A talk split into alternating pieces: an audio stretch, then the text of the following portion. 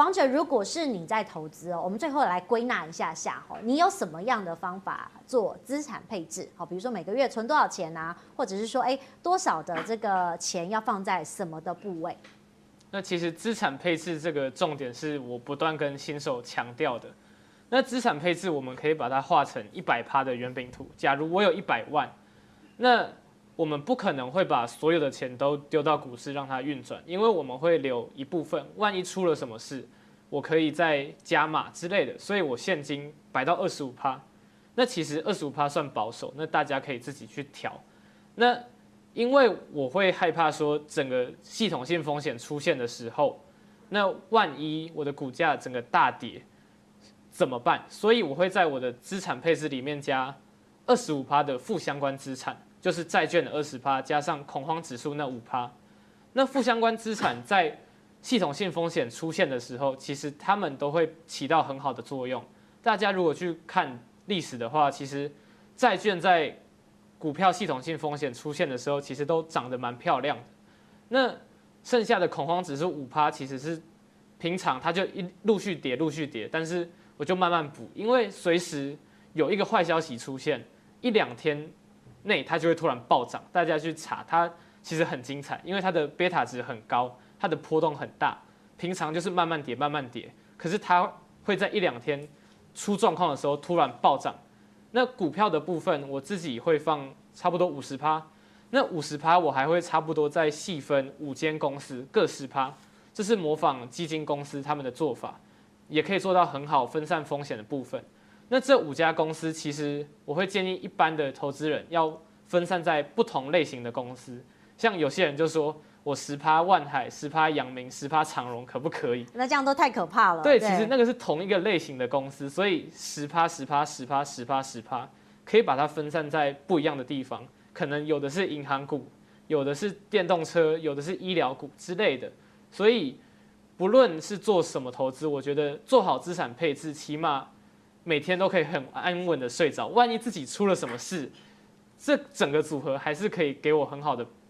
投资报酬，我也不用担心说，如果我出意外了，我现在做短线的那部分会不会到止损点，然后别人没有帮我止损之类的，所以整套组合其实会让我很安心。其实组合蛮重要的，所以我要请教麦克风哈，因为他有他自己观察的部分哈，这是王者刚刚讲的这个每个资产配置可能是五家公司，那你好像有分不同的族群来做观察。对，那其实因为我前面都在讲说，就是你可能用一些量化的方式，然后去找，哎，现在可能估值相对比较低的公司，好，那那这边我就列出几个族群，那像是这边。啊，我列出的全部都是大公司啊，因为像我自己的话，我可能会买很多的，就是比较小的公司，对，但是就是小的公司其实不太适合在节目上面讲，对，所以说我这边讲的全部都是大型的公司哈，不太可能会有什么人为操纵或者炒作的问题，比较安全，相对稳定对对对对对对，相对稳定。好、嗯，那其实像是面板啊、航运啊，那这个其实都是有一部分的哦，其实说这整个族群都是有。景气循环性质的，好，那刚刚其实也有提到说，哦，我们应该买在赔钱的时候，卖在赚钱的时候，诶，那我在这个时间点讲这些股票好像有点怪怪的，哦，但是问题来了，就是你数据上来说，哦，你买这些就是估值，好，就是本益比比较低的，哦，你配得出现金的，你现在在这个时间点，你可以赚到。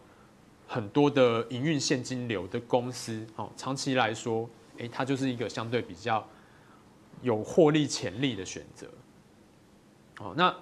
像我在这边的话，我会觉得说，诶，像 IC 封测，哦，它可能是一个比较稳定的方，稳定的，就是它，你去看它过去一段时间，哦，可能是五年，是十年，哦，它的获利相对来说是比较稳定的族群。那前面几个族群的话，它的获利就是它可能比较波动一点。好，那你再去抓它的就是便宜价的时候，你可能就要去观察它历史的，